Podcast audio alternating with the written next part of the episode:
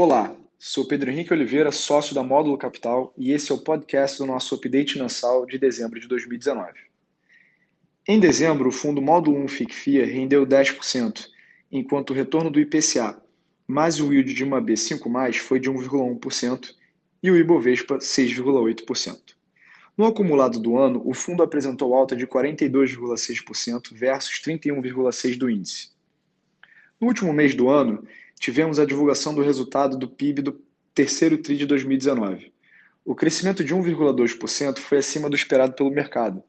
Os setores de agropecuária e construção civil foram os principais responsáveis pelo bom resultado, enquanto pela ótica da demanda, tanto o consumo das famílias quanto o investimento puxaram a alta do indicador.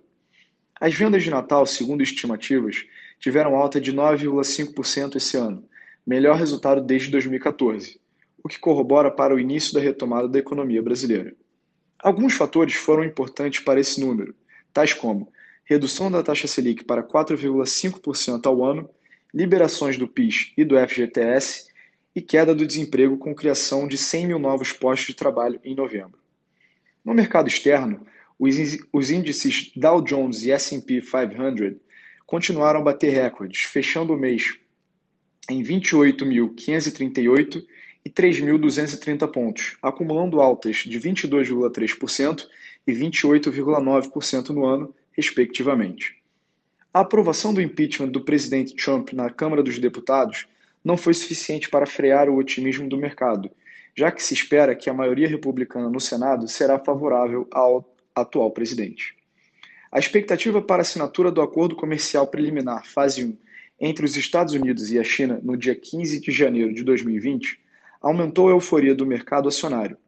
Com o acordo, o presidente Trump cancelou as tarifas que entrariam em vigor no dia 15 de dezembro e reduziu parcialmente impostos sobre bens chineses.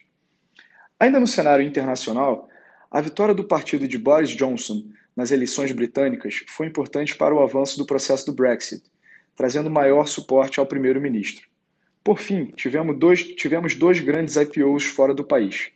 O da Saudi Aramco foi precificado em 1,7 trilhão de dólares, o maior da história, e o da XP, que foi listada na Nasdaq e teve forte alta no primeiro dia de negociação do ativo, mostrando o otimismo dos investidores com novas ofertas de ações. No fundo, os destaques positivos ficaram por conta dos setores de imobiliário e shoppings, Mills e Gereissati. Consumo e varejo, com Via Varejo e lojas americanas com contribuições de mais 3,1% e mais 2,6%, respectivamente. Neste mês, não houve nenhum setor específico com atribuição negativa. Quanto às movimentações, seguimos aumentando nossa posição no segmento de tecnologia e telecomunicações. Um grande abraço.